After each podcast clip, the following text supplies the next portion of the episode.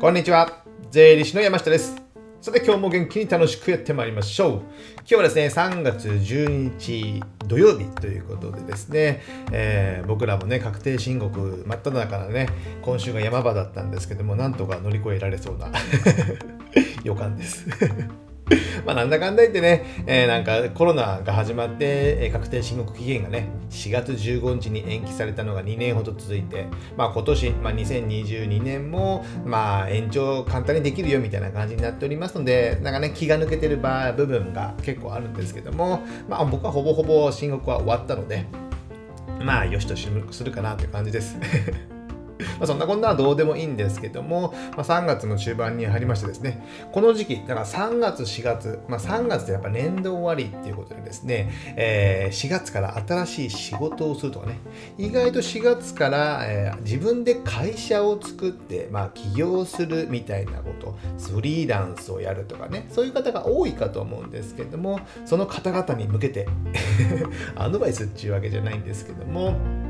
まあね、えー、タイトルにあったように、まあ、価値観が同じ人と仕事をするメリットっていうかですね、えー、まあ、フリーランスとかになると、まあ、価値観が同じ人たちと仕事ができる。まあ、よく言うのはお客さんですね。お客さんをそれで選べるっていうのがね、かなりのメリットがありますよっていうね、内容をちょっとね、えー、ご紹介。ご紹介っていうのは皆さんも知ってると思うんですけども、えー、話したいなと考えております。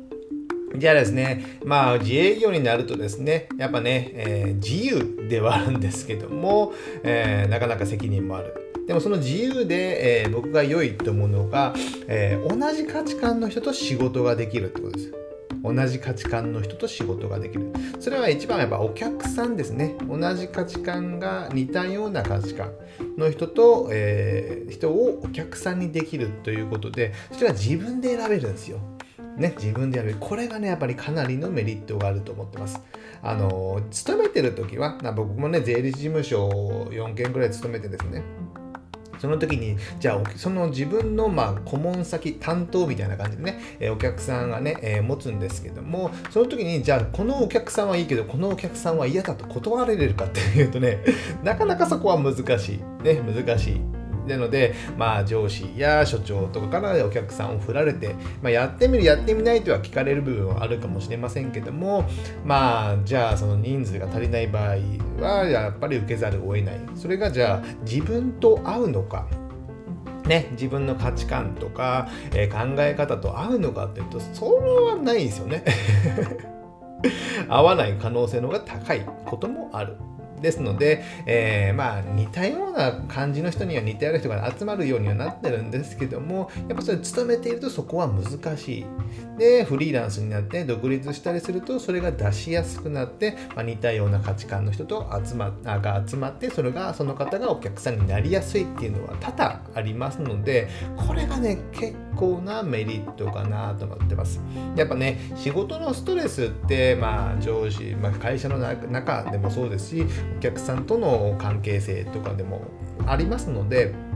やっぱその同じ価値観の人であれば関係性が良くなるんですよね。関係性が良くなる。ですので、その関係性が良くなると、まあ、ストレスも減るじゃないですか。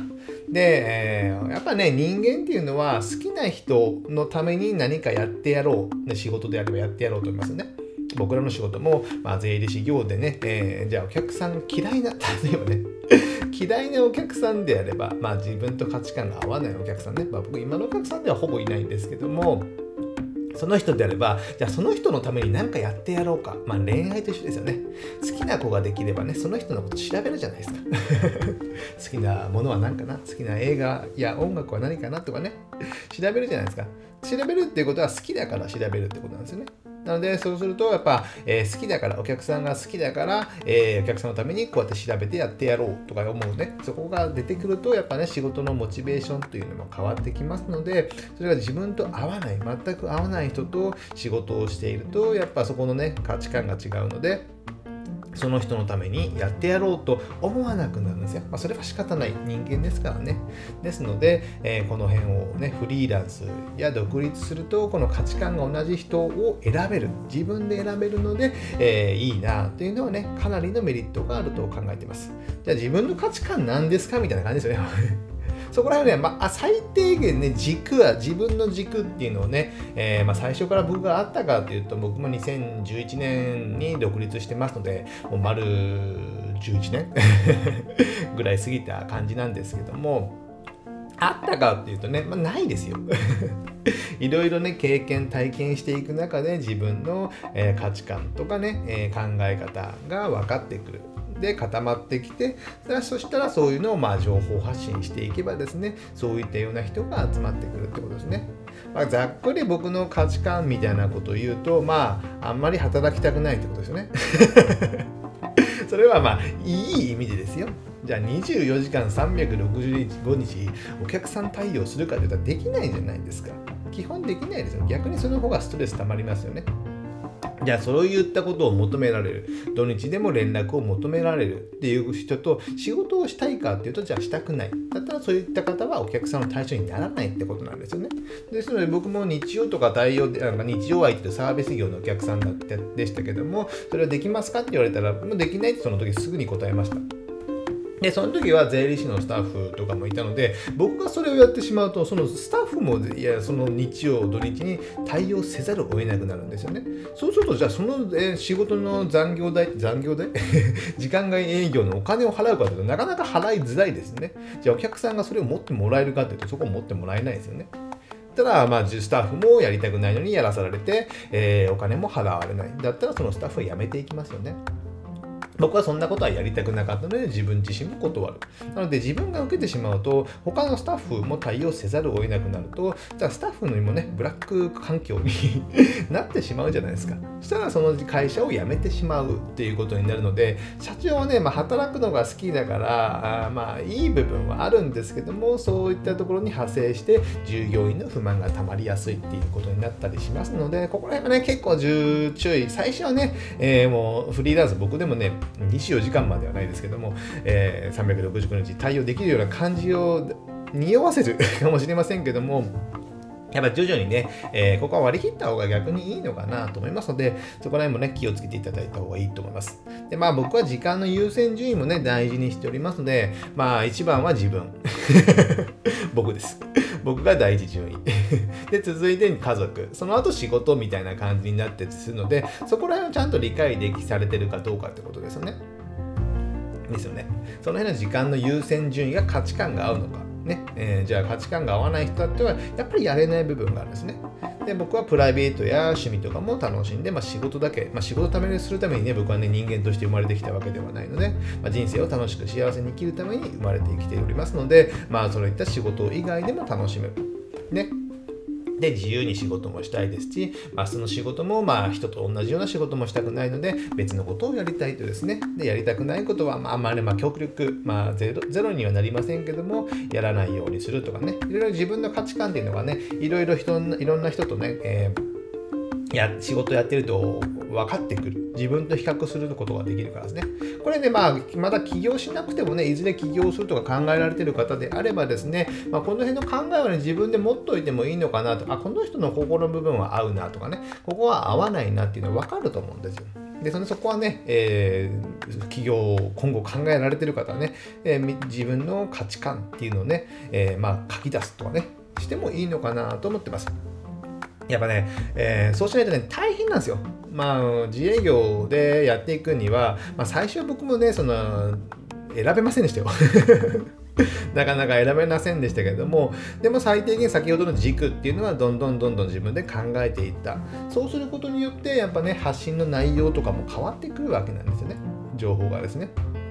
やっぱこのお客さんを選ぶっていうことをじゃあ、えー、まあフリーとか自営業でやってるとそんなにね従業員自分の従業員とか多くないんですよ。一人でやる方も多い。一人でやる場合じゃあ何十人何十人何百人何千人で対応できるかっていうとなかなかできないじゃないですか。まあ仕事にもよりますけども。ということは、ある程度数が限られるってことなんですね。じゃあ数、数が限られるのに、誰を、誰でもかしこもね、えー、選ぶのってどうなのかってなるじゃないですか。ですので、そこはね、選ぶっていう意識はかなり必要かなと思ってます。で人間ってね 大きいな人間ってね、えー、人間ってですねやっぱねその選択できる自由っていうのはねかなり幸せがあると思うんですよ選択できる自由。これは人間の幸せを僕は決めると思ってるとね大きなテーマですね。やっぱね自分で選択できないっていうことまあ親から仕事ね親の鍵を引き継がなきゃいけない医者だから医者にの医学部に行けと言われているとかねそういったことって、えー、その人の子供の人、ね、子供も人間ですからねその人生を選んでる。まあ人生の先輩だからね、えー、こうやった方がいいっていういう分かる部分もある。まあ分かりますよ。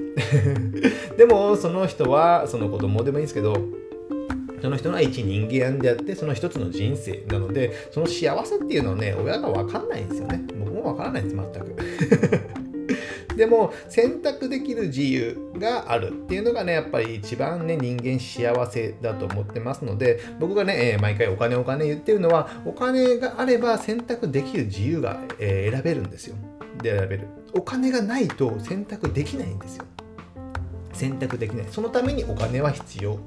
っていうことを僕はね、日々伝えてるわけでして、えー、なんか無理やり感がね、ありますかね。で ので、その選択できるお客さんを選べるとかですねで、自分の価値観をちゃんと作っておくということでね、この選択できる自由、それが人間の幸せを決めると思っていますので、えー、まあ、自由があればね、責任も伴いますけども、それがね、やっぱね、フリーランスの楽しいところかなと思っておりますので、えー、まあ4月からとかね、今後起業されてる方はね、まあ、参考にしていただければ参考になりますかね。と考えております。じゃあね、えー、3月の、もうすぐ桜さが咲くのかな？4月にもうすぐね、入るかもしれませんけども、また元気に楽しくやっていきましょう。じゃあ今日はこれぐらいにしたいと思います。ではまた次回お会いしましょう。さよなら